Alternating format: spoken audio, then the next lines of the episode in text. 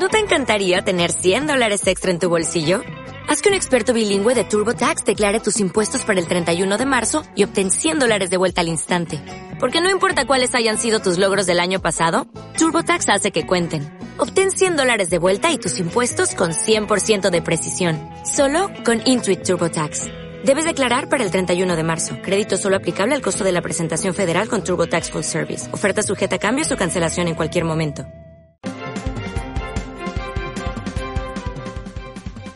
Hola, hola, hola, hola, ya estamos comenzando con toda la energía. Buenas tardes, mercado, como les decía, día lunes. Le habla Bárbara Briseño junto a Tomás Flores y Alexis Oces, estimadísimos. ¿Cómo están? Bienvenidos. Muy buenas tardes a los auditores, muy buenas tardes, Bárbara, estimado Alexis. Don Tomás, ¿qué tal, Bárbara? Antes que todo, una pregunta a un auditor. Alexis, ¿cómo se llama la serie que recomendaste en Netflix? Uh. Una que hablaba de un poquito de historia. Ah, el Ministerio del Tiempo. El Ministerio del Tiempo, la empecé a ver también, les hice caso. ¿Sí? Sí, Ah, pero que voy a, entrar, voy a entrar al club de ustedes. que estaba Muy viendo. La Casa de Papel, pero ya la terminé, entonces hay, hay que seguir con, con otra. Tenemos buenas noticias para comenzar el Sí, programa. Da gusto buenas empezar noticias. así la semana. Muy buena noticia, Bárbara. Hoy día en la mañana el Banco Central entregó el informe de cuentas nacionales del segundo trimestre de este año. Cuentas nacionales, eh, es bueno aclararlo a los auditores, a veces da la impresión que es como las cuentas fiscales. ¿Te? Y no es así. Cuentas nacionales se refiere a las cuentas de la nación. Es decir, cuánto creció la producción chilena, eh, cuánto creció el consumo, la inversión, las exportaciones. Es decir, toma efectivamente toda, toda la economía.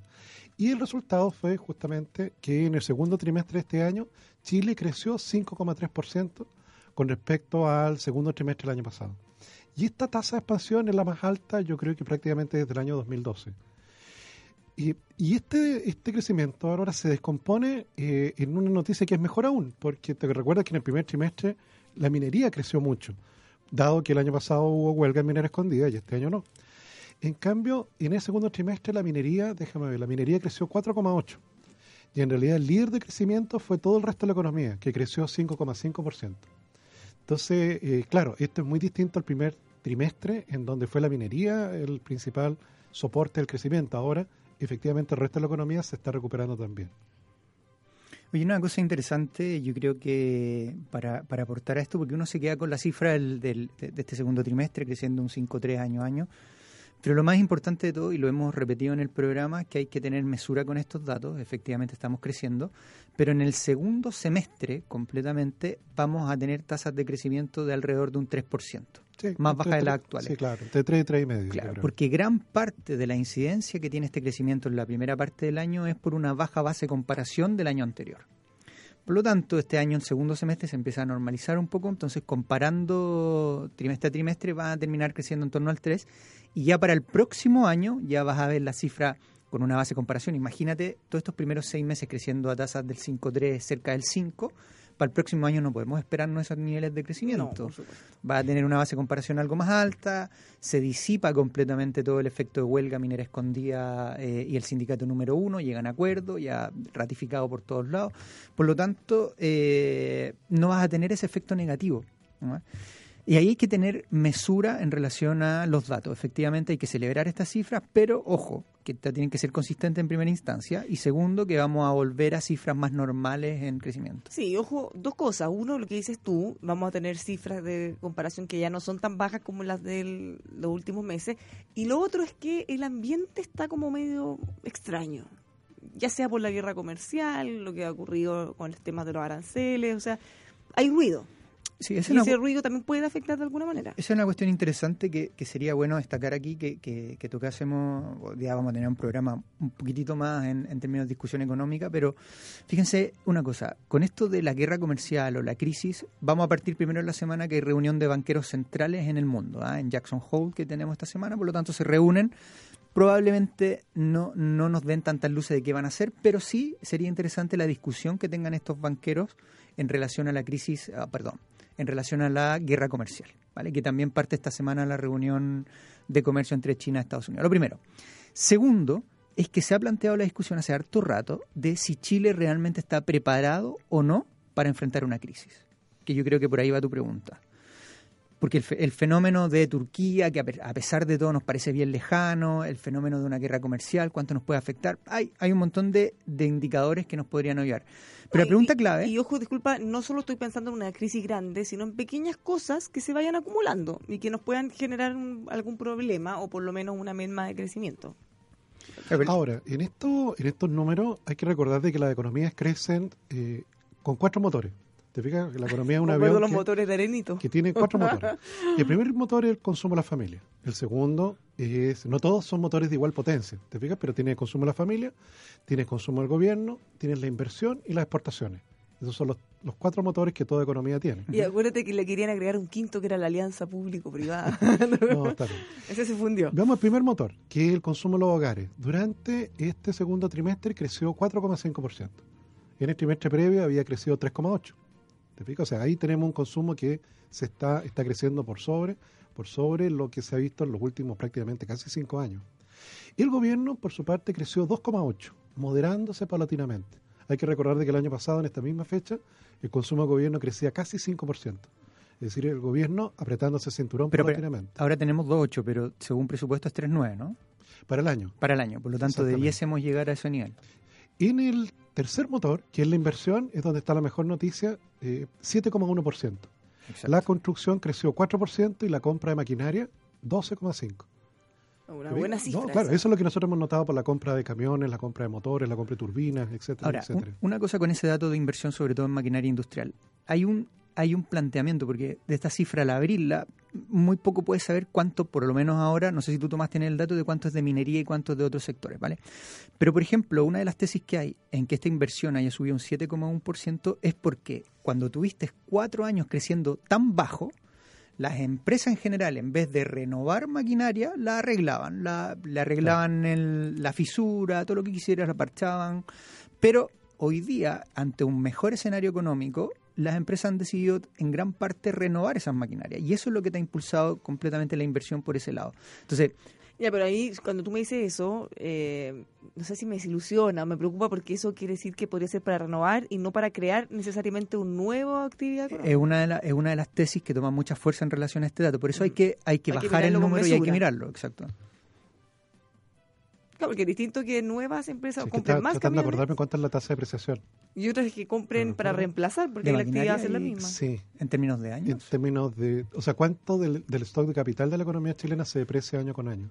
Ah, ok. No me recuerdo de esa cifra, la voy a buscar. Vamos. Sí, la voy a buscar, porque claro, ahí es donde yo me recuerdo había un número a partir del cual, en términos netos, era acumulación de capital nuevo.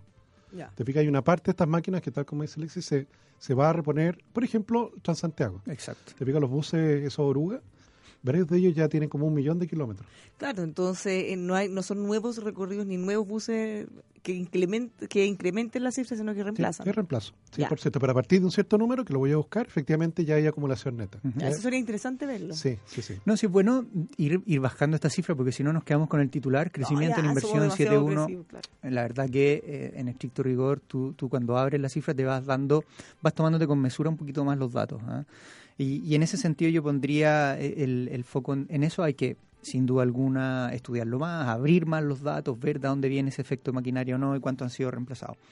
Lo otro, bueno, el otro motor, Tomás, que tienes ahí. Exportaciones. Exportaciones. 7,5 Exacto. crecieron. Te fijas, aquí todavía no, no hay nada de guerra comercial. No hay nada. Te fijas, hasta el segundo trimestre del año. De hecho, gran parte de ese impulso que tienen exportaciones viene por cobre. ¿ah?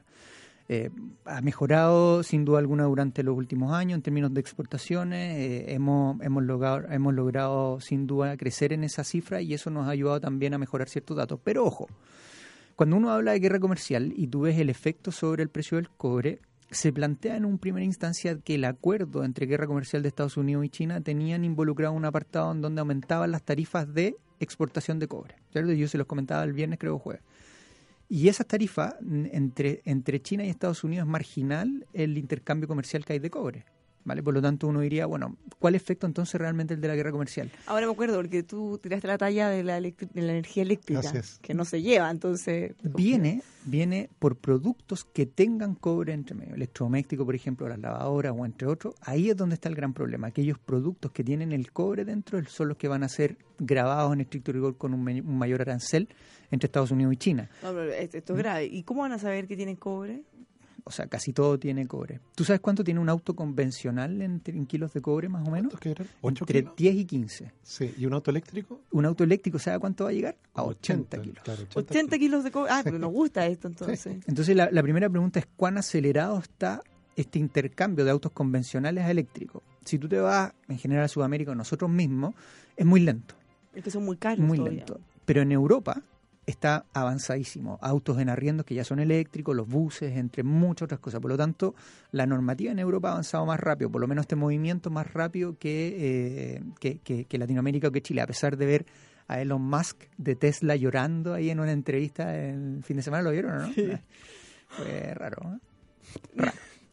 Pero bueno, Pero, pero en nuestros países eh, son muy caros todavía. Sí, Entonces, más allá de la voluntad que tengamos, porque quizás muchos podríamos querer, pero la diferencia de plata de costo es tan cara que te frena. Y por eso tú tienes el, este boom que se habla y que todos lo, lo ponen ahí sobre el litio.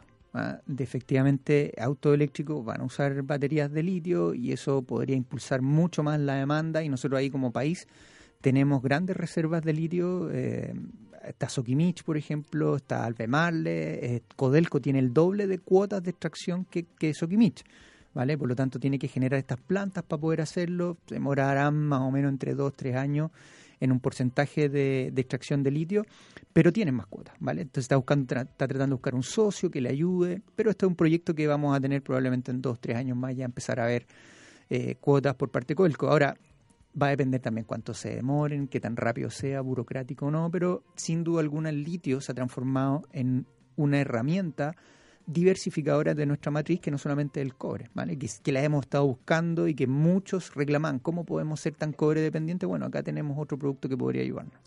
Hay una noticia a propósito que nombraste el cobre y, la- y el peso que tiene o la importancia eh, en cuanto a los recursos que se recaudan en nuestro país y me llamó mucho la atención porque vamos rompiendo mitos y va, va cambiando la percepción de lo que hemos tenido siempre.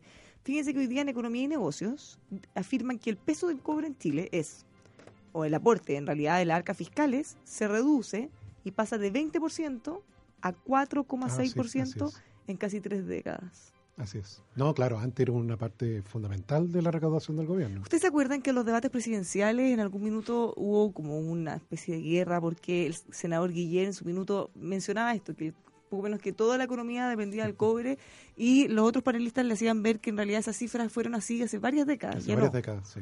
ya no, pues nos quedamos No, en- ya no. con esa impresión pegada para siempre. No, claro, es muy parecido a lo que le pasó a México. ¿eh? Sabes que México también era muy petróleo dependiente, sus finanzas públicas. Y hoy día, sobre todo después de ya varias décadas de acuerdo de libre comercio con los americanos, han crecido tanto en otras cosas que siguen produciendo petróleo y son competitivos allí, pero ya no es efectivamente la principal fuente de ingresos. Ya, pero todavía ellos tienen en la mente pegado esto como nosotros, porque La viga maestra, pues, en la década de los 60 se hablaba del cobre como la viga maestra de la economía chilena. ya, pues acá se ve el, el sueldo de Chile. Sí. No, ya no es así. Ya no somos tan dependientes como, como Ahora, antes. eso no significa que igual es muy importante, obviamente. No, claro, claro, pero tú sabes que hubo un momento ahora con- cuando estaba la, la- la- la época del oro, del salitre, que eh, se suspendieron los impuestos en Chile. Se suspendieron. Oh. El impuesto a la renta, todos los impuestos se suspendieron porque era tanto lo que venía de la industria del salitre que con eso se financiaron las arcas fiscales por varios años. O sea, no paguen impuestos porque Claro, con todos esto los alcanza. impuestos que habían, aduana y todo eso se suspendieron. Poco previsores sí, porque al final... Podrían haber ahorrado vez podrían haber ahorrado, sí.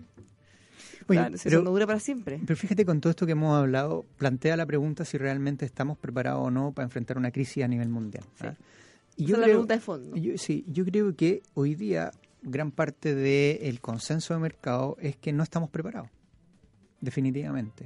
O sea, si tú miras cifras, por ejemplo, en deuda fiscal, si nosotros miramos la crisis subprime del 2008, ¿cuánto era la deuda fiscal de Chile? Menos de un 10%, ¿no? Menos del 10, sí. ¿Y hoy día en cuánto estamos? 25. 25. O sea, ¿estamos realmente preparados por ese lado? O sea, lo primero que uno piensa, eh, si nosotros lo lleváramos a un ejemplo básico en una casa, ¿ya?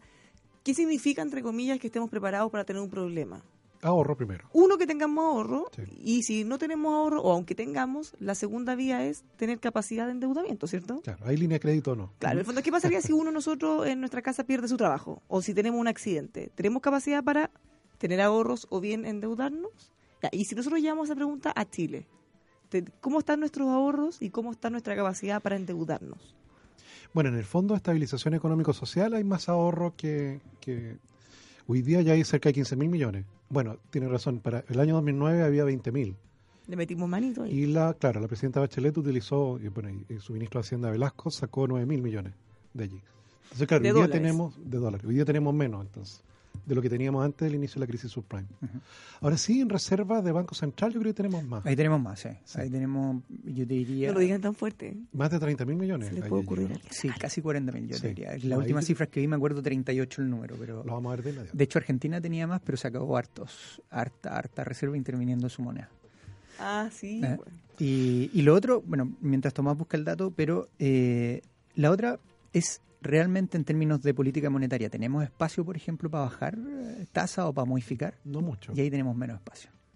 ¿Te das cuenta? O sea, no tenemos tantas alternativas para poder sobrellevar un conflicto grande. O sea, si viniese, estamos hablando, auditores, de un stress test, que es Sí, poner a la economía crisis. en un efecto crisis, ¿cómo aguantaríamos? Y esto es esto es totalmente teórico, es un... Es un Estamos es- haciendo un juego de especulación. No, no, no, es una es como una simulación, si uno lo podría decir, ¿vale? No, no, es- no necesariamente tiene que ser real o no, pero es- nos sirve para estar preparado. Por eso tómenselo bien en mesura. No estamos diciendo que viene una crisis, ni mucho menos, ni no.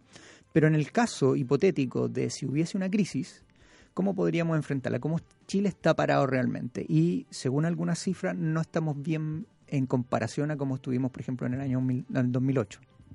Tengo la reserva ya. Tenemos en reserva 37.575 millones de Ah, dólares. Si yo cerca. tenía en la casa 38. Muy cerca. Déjame ver cuánto teníamos el año... Es acumulado de la intervención del entre el 2010 y 2011, Tomás, más o menos. Ahí tienes gran parte. Y el 2008, déjame ver, el 2008 teníamos 22.000 ¿Mm? aproximadamente, 22.000 millones de dólares.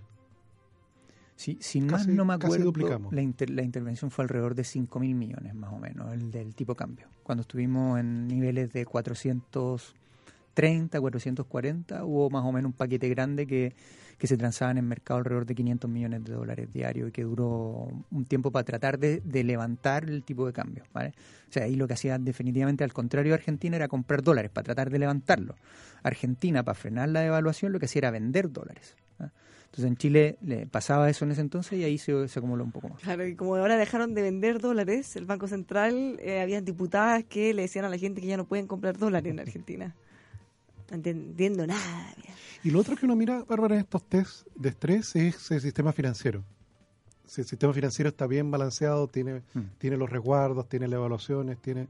Y eso yo te diría que, que, que yo creo que aprueba. Yo creo que sí, sí, Sí.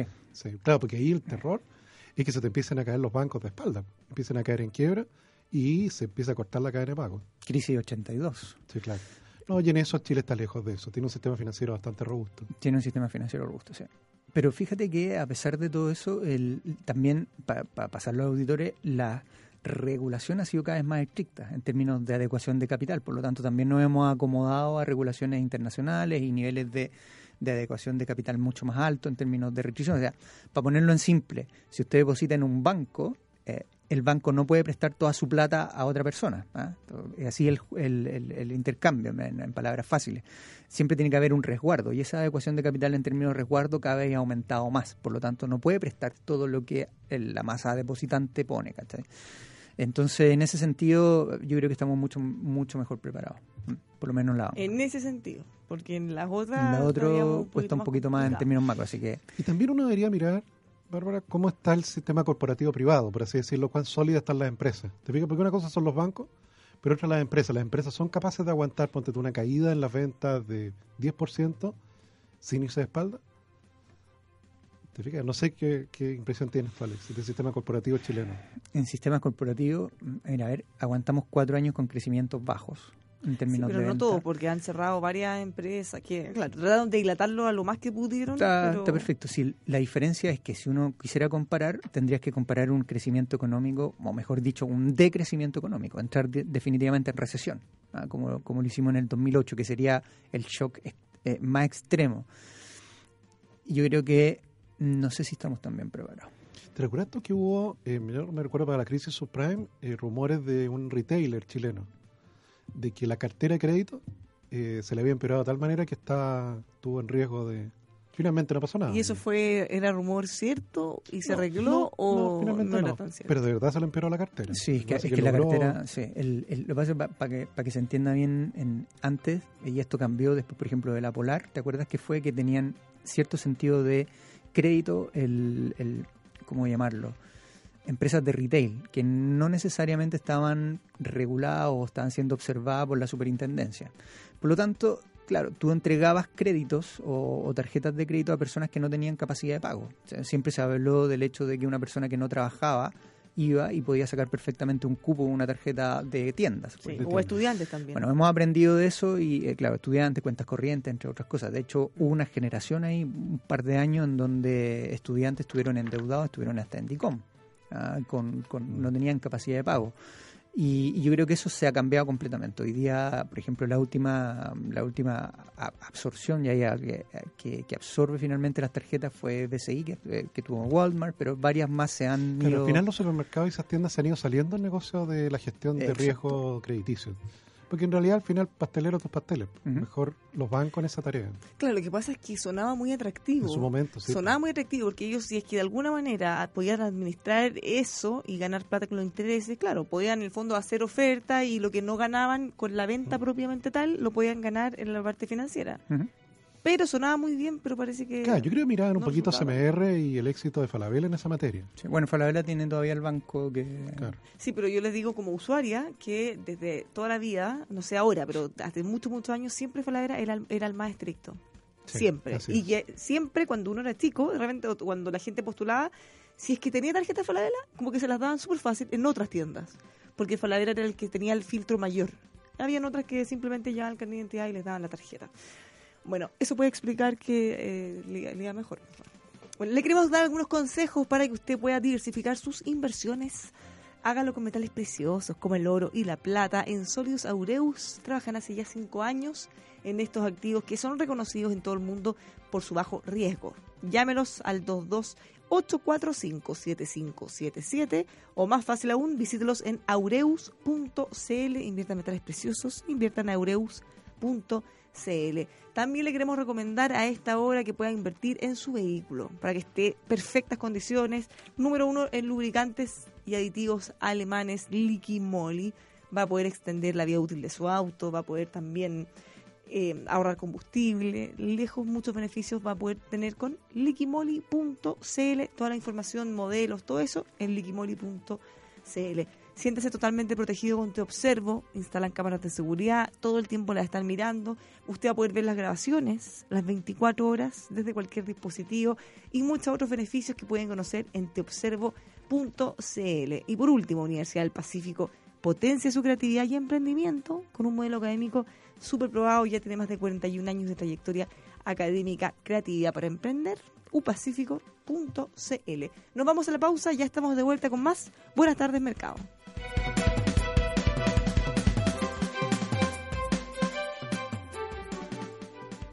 Dos de la tarde con 31 minutos, estamos de vuelta en Buenas tardes, mercado. Le habla Bárbara Briseño junto a Tomás Flores y Alexis Oces ya nos, eh, tomamos un rato en comentar las cifras, hicimos un análisis bastante profundo respecto a cómo estamos. Estamos optimistas, pero con mesura. Ahora la proyección para el mediano plazo mejoró también en materia de inversión, Bárbara. Hay una la Corporación de Bienes de Capital, que es una Sí. corporación privada, justamente hace un ran- hace no un ranking, un, un, Ah, un catastro. hace un catastro de los proyectos de inversión para los próximos cinco años. Y efectivamente, eh, el, el dato que tenía para el primer trimestre, eh, hoy día se, se incrementó de manera significativa. Y alcanza, déjame ver, para los próximos cinco años, en el sector privado, inversiones por 30 mil millones de dólares. Y en el sector público, por 11 mil. O sea, se proyecta para los próximos cinco años cerca de 42 mil millones de dólares de inversión. Sí. O sea, nos trae buenas noticias, sobre todo en el mundo privado, porque en el Sí. público tiene algunos reparos o, o un menor dinamismo. De No, lo claro, lo que pasa es que en el mundo eh, público, mucha de la parte de obras de, de infraestructura se van por el sistema de concesiones. Claro, y eso califica como lado privado. Privado. Te fijas como, el, no recuerdo si lo comentamos, que en el Consejo de Concesiones aprobamos el, el- un tranvía entre Reñaca y eh, Viña del Mar. ¿Ok? Entonces, Bueno, eso en periodo de turismo de ese... No, pero la congestión es sustancial. ¿Te fijas? Entonces ya fue aprobado por el Consejo y pasa a la siguiente etapa. Ahora tienen que ver el de Santiago. El tren. Claro, ese no ha llegado todavía al Consejo. No, pero, pero yo creo que la calidad de vida de la gente que vive allá o que veranea allá con un tranvía, como dices tú, eh, Reñaca Viña, puede ser Sí. Realmente que porque en épocas de taco se pueden demorar se- cinco o seis veces o más Es muy difícil. Sí. de Oye, lo que se demoran. sí. dos cosas y pueden ser tres, cuatro, cinco, seis, pero voy a nombrar dos, ¿no? en relación a esto del turismo y todo lo que vamos, así que si quieres Ya. que irnos Cote Evans, absolutamente bienvenido. Pero eh, el ministro de Economía llama a que eh, en esta época de 18, en donde tenemos días feriados hasta el miércoles, pero en la Cámara de Diputados para compensar este adelanto de fechas Se acaba probablemente una idea. Agreguemos jueves y todos los días feriados. Eh, podríamos tener nueve, ah, nueve días completos, nueve días, ¿no? Eh, O sea que sería sábado, domingo, lunes, martes, miércoles, jueves, viernes, sábado, domingo. Nueve. Nueve días, nueve días. ¿Y, y- y si se van fuera de Chile? No, pero nomás llega que el ministro de Economía dice y, y- y llama acá a que efectivamente eh, si queremos hacer turismo que lo hagamos dentro de Chile. Y ahí aparecen algunas cifras que se esperan alrededor de 3.8 millones de personas que, que generen turismo dentro de- del país. ¿ah? Si tú, si tú miras, porque en la nota del fin de semana eh, salieron varias notas de, por ejemplo, irte a Argentina y cuánto salía el, el- el- el plato de carne Ah, entre Chile y sí. Argentina, ¿Cuánto todo. Era como 40% más barato. Más o menos, pero solamente por efecto tipo de cambio. Sí, el problema así es. que, por ejemplo, algunas personas que han ido a Argentina el fin de semana ya dijeron que los precios los ajustaron. Ah, ya hay una pequeña- Una pequeña subida ahí en el precio, por lo tanto, aquellos que quieren ir a veranear, a- o no sé si veranear se llama la A palabra, turistear. a turistear el 18 a Argentina, eh, efectivamente ya hay un alza de precios que podría compensar todo este beneficio que había. Entonces, pero en precio actualizado más o menos te sale barato en, en términos de servicio, comida y todo esto, pero ya no tanto. ¿no? ¿Viste esto lo que hablábamos de Turquía, te acuerdas?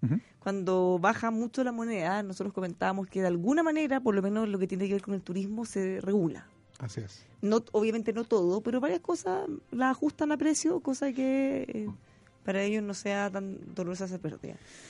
Así que mm, bien por eso. Ahora, ¿qué posibilidad hay de que flote este proyecto que quiere dar? Porque recordemos que el feriado es martes y miércoles. Y por ley, cuando cae lunes entre medio, también es feriado. Pero ahora sale un diputado creativo que quiere que además den jueves y viernes de feriado. Y al mismo tiempo queremos crecer. Entonces, como Sí, que y ojo no, que hay muchos que trabajan el sábado. ¿eh? Hay muchos que trabajan el sábado. O sea, la jornada de trabajo no termina el viernes. O sea, tendrían que darle además el sábado de antes y el sábado después. Suena lindo, pero ya, ay, sí, cinco días igual es harto. po. No, claro, claro. Esto es, claro, para el IMASEC, claro, es peor que la huelga minera escondida. Claro, porque no es una empresa, pues todo Chile. Somos como los Grinch, pero... Además que esto, tú sabes, como son feriados irrenunciables, esto para aquellas empresas que prestan servicios para, el- para el resto del mundo es muy complicado. Te fijas, imagínate empresas eh, que prestan servicio, por ejemplo, a sus clientes en Estados Unidos. Y anda a contarle a los clientes de que no los pueden atender porque aquí estamos de fiesta. Usted dice, oye, pero espérate, pues si no, no, ¿Y cómo se hace en ese no caso? se puede, pues es irrenunciable. Claro, si es uno de los problemas que hay para aquellas empresas que son de servicio para el resto del mundo, es que tienes que cerrar. pues. Porque si no, si te pillan trabajando, te plantan una multa. ¿Te parece? Por eso eso del feriado renunciable a mí no me gusta mucho, porque toda esa industria de servicio que uno quiere desarrollar se queda trunca con estas cosas. ¿Te fijas? De decir, no, no. En un aquí mundo no- cada vez más globalizado. Así es. No, claro, sí, 18 y 19 de septiembre es feriado acá, pues, pero Pero no en todo no el en el resto del mundo. Sí. Claro, yo te entiendo que, que para la Navidad probablemente gran parte del mundo... Claro, es una fecha universal. Exactamente, exactamente. Claro, como el primero de noviembre. O sea, hay algunos días que son universales. Exactamente. Sí, yo siempre me va a doler el hecho que no tengamos carnaval en Chile. en- en ¿Cómo el no tenemos carnaval? Que Pero en el, teníamos ahí... norte, a- en el norte hay, pues. Sí, pero solamente debería ser nacional. ¿ah? nacional. Sí, nuestro clima es un poquito más frío que... Pero igual. hagamos un carnaval de invierno, entonces. Fíjate, está, estaba mirando acá, porque claro, en estas fechas 17, 18, 19, en, en que está feriado, está, por ejemplo, Japón, también tiene feriado. Está en Israel también el 18 de septiembre y Bahrein, no sé qué será, ahí voy a buscarlo, porque eso sí que no. No debe ser muy relevante para nuestra economía. Puede ser. Está, bueno, ahí, ahí en Medio Oriente también hay varios países y se expande casi todo septiembre en las últimas semanas. ¿Mm? Ya está ahí nomás llegamos.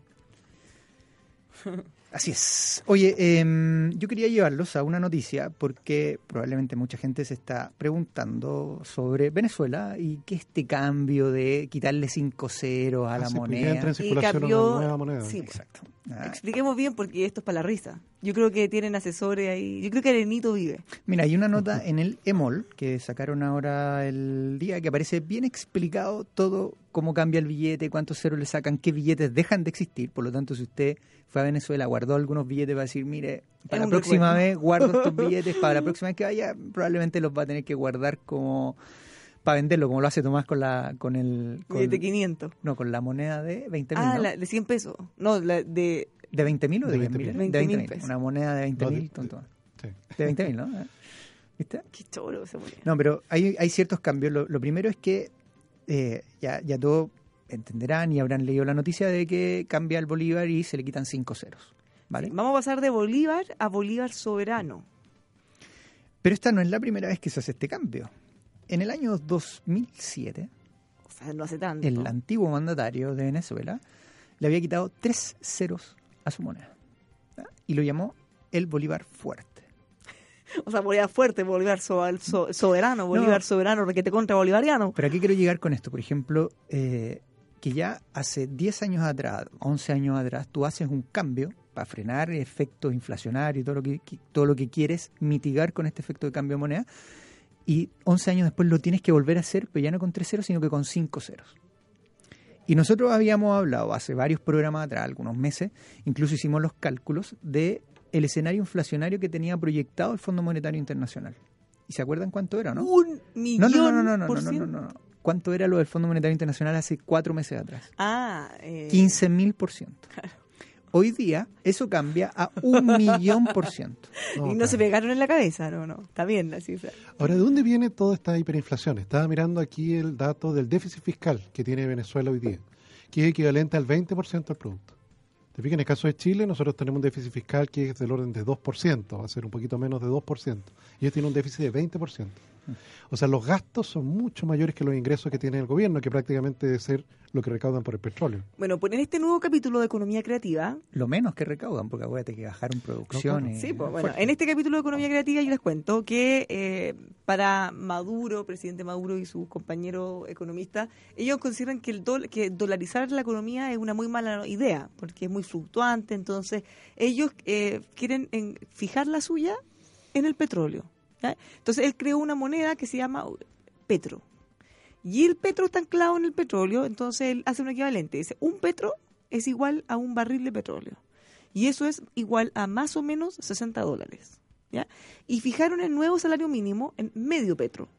Y medio petro es equivalente a, medio barril de petróleo, que es más o menos 30 dólares, que a su vez es equivalente a 1.800 bolívares sobera- sober- soberanos. En la nueva denominación. En la nueva. En la antigua era.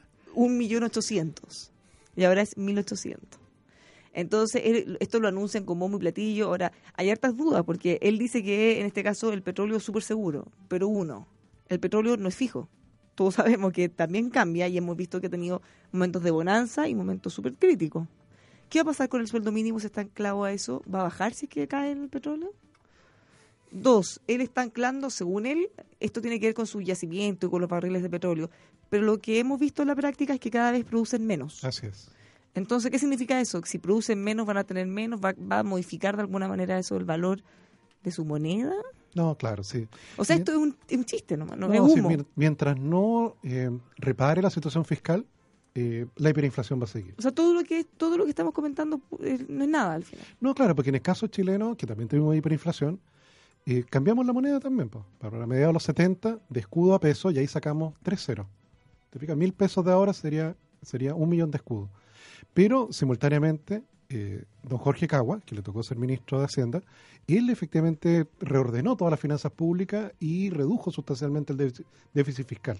Entonces ya no fue necesario imprimir billetes como, como lo hizo la Unidad Popular, que imprimía y imprimían billetes que no tenían ningún sustento.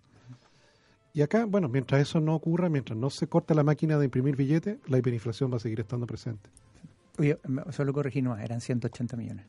Sí, pues, eso 18 millones dijiste. No, 180 millones. Ah, Pero 180 millones para que queden 1800. Sí, pues 180 millones. Y entonces ellos hacen la conversión. Dicen, sueldo mínimo de antes, ya en la moneda anterior, el sueldo mínimo eran un poco más de 5 millones y subió a, de 5 millones a 180 millones. Je, 35 veces el alza. Nosotros acá estamos hablando de... Eh, ¿Cuánto? 2, mil coma- 2, coma algo por ciento. Sí. Allá estamos hablando de 350 por ciento. Bueno. Y en moneda nueva pasaron de 51 a 1800. No, claro, todo, todo- claro, cuando tienes esos niveles de hiperinflación, claro, los precios cambian tres veces al día. Eh, al final lo importante es ver con todos los billetes que andan en el bolsillo cuánto, cuánto tienes que usar para comprar un litro de leche. Y si eso efectivamente no cambia, eh, tal como dices tú, Bárbara, todo este cambio es como de cartón nomás. Es humo nomás, es por anunciar cosas. Ahí sale, por ejemplo, cuánto alcanza a comprar con un bolívar, que habrá cambio. ¿Con a el un- nuevo un- bolívar? con el nuevo bolívar. Bolívar de, soberano. De 100.000 a, a un, a un bolívar. Por lo tanto, un bolívar te alcanza una botella de agua mineral y una fotocopia. Por lo menos el ejemplo que ponen acá, en, ya van a empezar a salir más ejemplos. Impresionante. Bueno, antes mencionábamos que un cuarto del sueldo mínimo, o casi la mitad en un minuto, era un café con leche. Imagínate, o sea, ¿pueden dimensionar lo que O sea, hablando? son dos, dos latas y media de atún, el sueldo mínimo, lo que podía comprar. O sea, cada vez más, cada vez menos, porque con el efecto inflacionario se va comiendo mucho más eso. Pero ¿se dan cuenta lo demencial de lo que estamos hablando? Siete rollos de confort. O sea, con, con tu sueldo mínimo tú puedes comprarte siete rollos de confort. Y chao, ya no te quedó nada más para el resto del mes. No, claro, o cuando eran empieza, como un kilo de tomate, no, eran, eran cosas... claro, cuando empieza a correr eh, los salarios y los precios, siempre los precios le ganan a los salarios. Siempre. Pero podías comprar, espérate, si mal no recuerdo, alrededor de 93 camiones de petróleo. ¿Te acuerdas cuando hicieron la comparación Así es, de cuánto con un compraban con un dólar? 93 más o menos. O sea, tú dices, puedes comprar dos confort o 93 camiones de petróleo. Pero mira la cosa absurda. impresionante, impresionante. Bueno, pero en resumen total, es para que los auditores lo vean, porque no es un cambio que solamente se está haciendo en Venezuela, hay otras economías que también lo, lo han hecho, Chile lo hizo también en su momento. Si lo importante de esto es que Venezuela lo ha hecho dos veces en 11 años, e incluso para atrás, no sé si habrá historia, no recuerdo, por lo menos no he leído que lo hayan hecho hacia atrás, pero lo más probable es que haya. El hecho de que eh, efectivamente esto, primero, hay ciertos efectos en las personas. ¿ah? El hecho de que tú ganes un millón ochocientos y de repente partas ganando menos que No, eso. pues 180 No, millones. no. No, no, es que nunca ganaron 180 millones, ganaban 5 millones. No, claro. pero por eso, más o menos un sueldo mínimo que Vale. te lo resten de 5 millones a 50, eh, es un, psicológicamente tú no logras adaptarlo bien. Es como si, por ejemplo, nosotros tuviésemos un sueldo mínimo de 275 o 286 que pasa ahora y de repente ese sueldo mínimo pase a 28 mil pesos. La gente Te no golpea. logra asimilarlo en poder adquisitivo y dice, pero ¿cómo? Antes tenía 280, ahora tengo 28 mil, ¿qué hago? No puedo comprar nada. Claro, los precios se van ajustando en mercado, tienen que ajustarse a eso. Sí. Eh, ¿Qué es lo que ha pasado en, en- en- en Venezuela? Que tuvieron por mucho tiempo el Bolívar soberano paralelo con el Bolívar antiguo para que se hiciera la, la adaptación a estos, a estos niveles de precios. Bueno. Pero la cosa es primero psicológicamente y muchos han dicho que causa un efecto negativo, lo primero. Y lo segundo es que si esta medida de quitarle los ceros no viene acompañada de otras, no sirve de nada. Sí, oye, yo esto le quería agregar. eh, ayer salió una nota en la, la tercera que tiene que ver con nuevas medidas que están tomando en otros países para restringir el ingreso de venezolanos. Ecuador era uno de estos países. Terrible, ¿eh? Y, A lo de lo vi. Brasil. Pero fíjense, sí, bueno, de hecho ahí por ahí Fue- también nos terrible recuerdan auditores. Fíjense que un día en Ecuador, porque Ecuador lo usan muchos venezolanos como pa- como paso para ir a otros países. O para comprar y volver a Venezuela, porque muchos también iban a comprar a los supermercados. Sí, sí, pero pero el tema el- en el problema que tiene que ver con la migración. ¿ya? ¿Cuál es el problema? Muchos logran ingresar a Ecuador y se quedan ahí un tiempo como o bien lo antes posible, o en la medida que pueden eh, encontrar dónde ir y se van a otros países.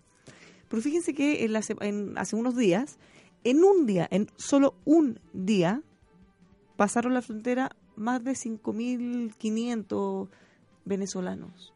Imagínense, en un día, gente que está arrancando su país porque la situación ya es totalmente insostenible. A eso súmale todos los que salen hacia otros países, por otras fronteras, y los que se han acumulado en todos los meses hacia atrás. ¿Cómo puede ser? ¿Cómo nadie hace nada al respecto? Lamentable. Es una tragedia esto. Imagínate 5.000, más de 5.000 personas, familias, eh, que ya definitivamente no tienen nada. No, y para el país que lo recibe no es un problema. po. Pero ¿dónde mete a todas esas 5.000 personas? Bueno, y, y mostraban en algunas notas también en la televisión eh, albergues provisorios, porque esta gente, si bien tratan, ver, lo primero que hacen es irse a cualquier lado y después ven dónde van a seguir. Así es. Entonces muchos de ellos duermen en las plazas, en las bancas, sin ninguna condición sanitaria, no tienen comida ni dinero tampoco. Entonces hay un tema que va mucho más allá de la inmigración.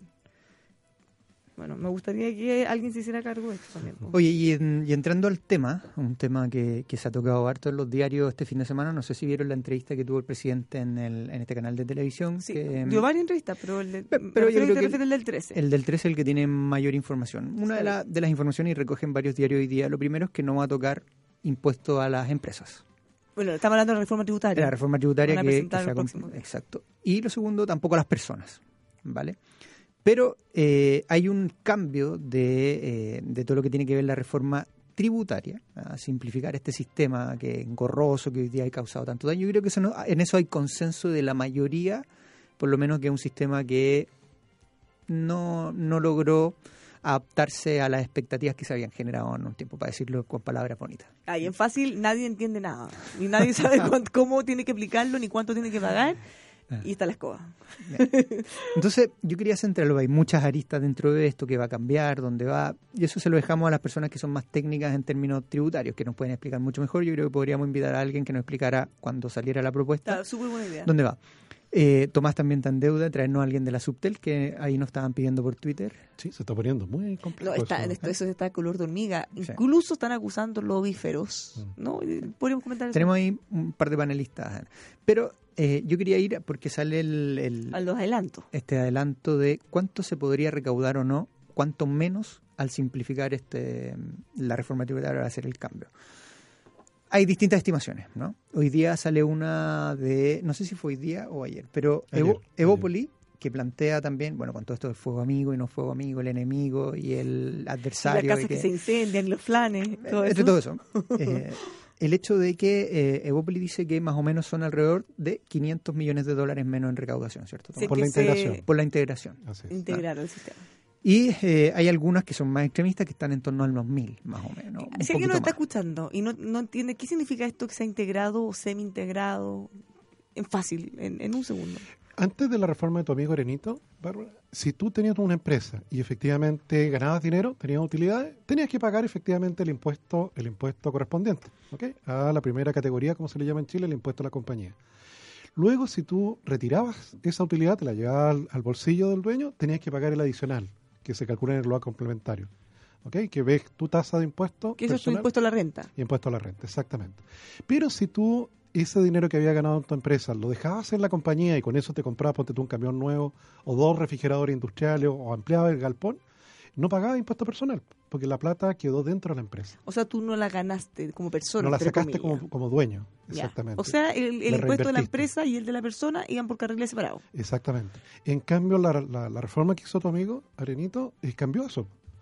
De hecho, hubo una... una, una, Y ahí se eliminó el food, que era esa herramienta. que- había una de las alternativas de, de la ley nueva, que de hecho está vigente, en la cual, tú sabes, Bárbara, que, eh, que se llama renta atribuida, en la cual te cobran el impuesto como dueño de la empresa como si hubiera sacado la plata, aunque no la hubiera sacado.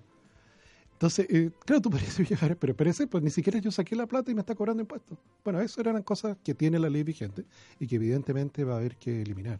Entonces, integrar es volver al sistema antiguo, de manera tal de que aquel que reinvierta en su, en su empresa efectivamente tenga una especie de incentivo tributario para hacerlo.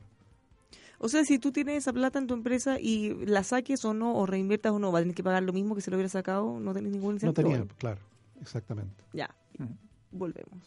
Bueno, entonces, en base a eso, lo que se plantea es una menor recaudación. Claro, que, Vale. que es bueno en el sentido de que es menos ingreso que entra al fisco, pero que tú sabes que se está quedando en inversión. Exacto. Sí. Eh, pero dejamos de percibir, Sí. ¿cierto? Es como si, por ejemplo, una parte de nuestro sueldo variable de repente baja, ¿cierto? El sueldo del país baja un poco. Y eh, yo quería plantear esto, porque si efectivamente son 500 millones de dólares, o son mil millones que podría ser el extremo, tú le puedes preguntar a Francisco Vidal, porque él dice mucho, pero a lo mejor que te tire una cifra de cuánto más o menos ellos tienen estimado. Sí, porque ellos están totalmente en contra de, esa, de Exacto. ese Entonces, cambio. pero si son más de mil y te muestra los estudios y efectivamente está, yo creo que uno tiene que compensar un poco los riesgos. La pregunta es, ¿cómo compensamos esa menor recaudación tributaria? Por precio del cobre, ya no podemos. Sí, porque ojo, yo recuerdo haber escuchado al gobierno decir que la reforma tributaria va a tener impacto cero, o sea, va a ser neutra en cuanto a recaudación. ¿Qué quiere decir esto? Que una vez que la hagan, no vamos a recaudar ni más ni menos. Claro. O sea, lo si que, es que... lo que sí. se pierda por un lado se tiene que recuperar por Claro, otro. entonces, y, como tú y dices... ese otro era crecimiento, más o menos. Y ahora va a ser el impuesto a las plataformas como Uber, Exacto. Netflix. Y por ahí yo creería ir, porque eso en estimaciones, por lo menos en recaudación a este, a este nuevo sec- sector, no es un sector que le están subiendo el impuesto, no es un sector que no era, no era grabado y que efectivamente hoy día le van a poner un impuesto a... O, o- ¿Cómo lo podrían? Es que Un no- impuesto al consumo. claro, no quiero, Lo van a grabar. no quiero decir legalizar ni nada que está... No, es un, un impuesto a un sector que no estaba... Sí, ¿vale? Por lo tanto, esa estimación está alrededor de 300 millones de dólares. Así es.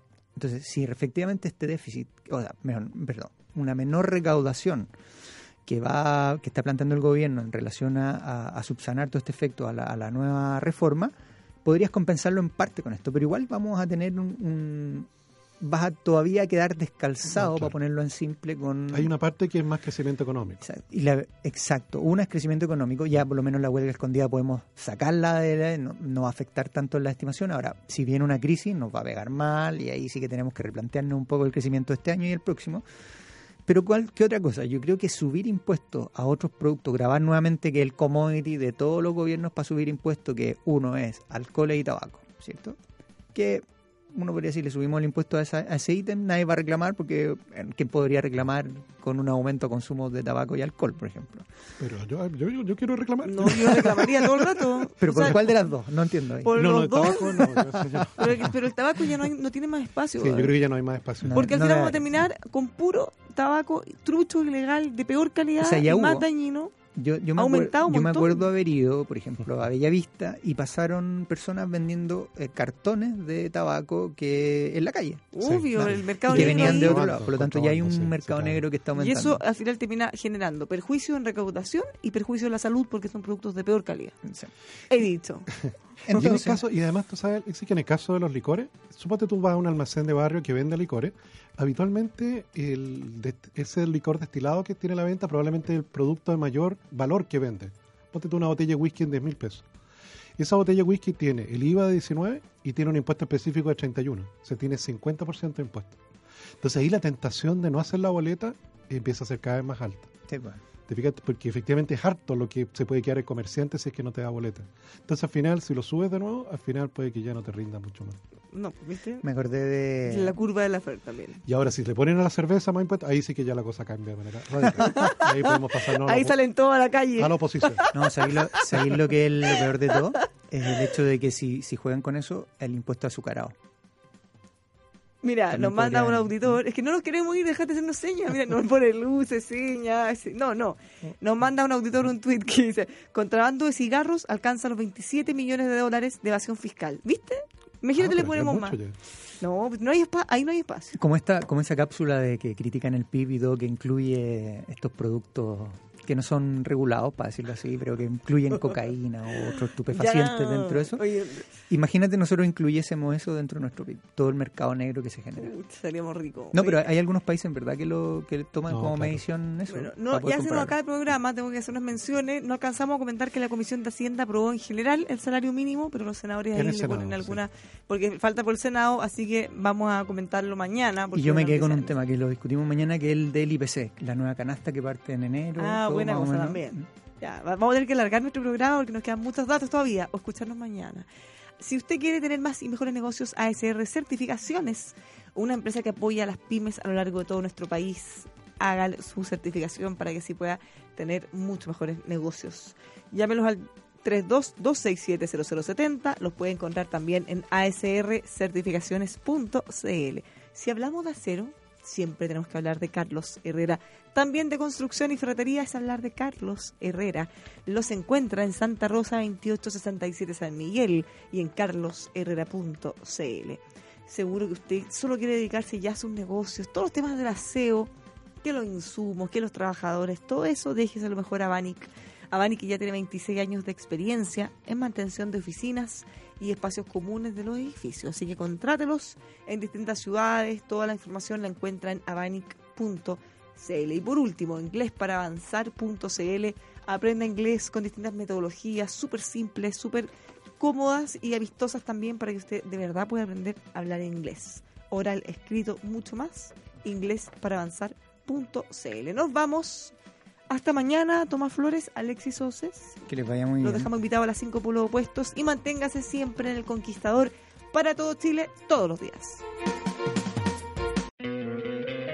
¿No te encantaría tener 100 dólares extra en tu bolsillo?